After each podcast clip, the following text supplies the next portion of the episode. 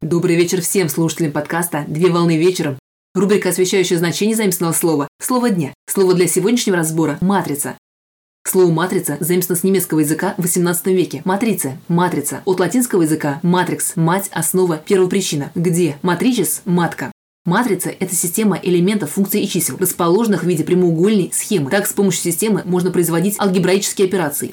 Принято считать, что впервые матрицы упоминались у арабских математиков и затем в Древнем Китае, называясь волшебным квадратом или магическим квадратом.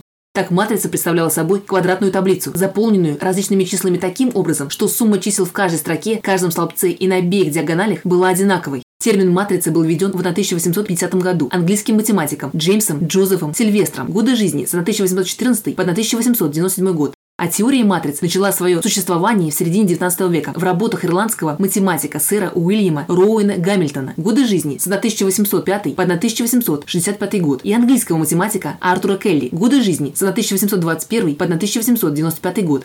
Так исчисление матрицы развивалось в направлении построения эффективных алгоритмов для численного решения основных задач. Таким образом, матрица представляет собой математический объект в виде таблицы элементов, которые принадлежат некоторому множеству и состоят из строк и столбцов.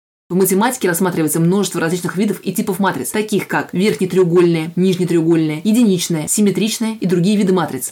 В издательском деле матрица представляет собой вогнутую часть формы, в которой пластичное тело формируется давлением. Так образуются типографские литеры и шрифтовые строки с рельефной печатной поверхностью.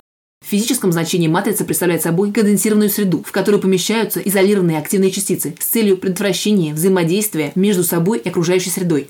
На сегодня все. Доброго завершения дня Совмещай приятное с полезным.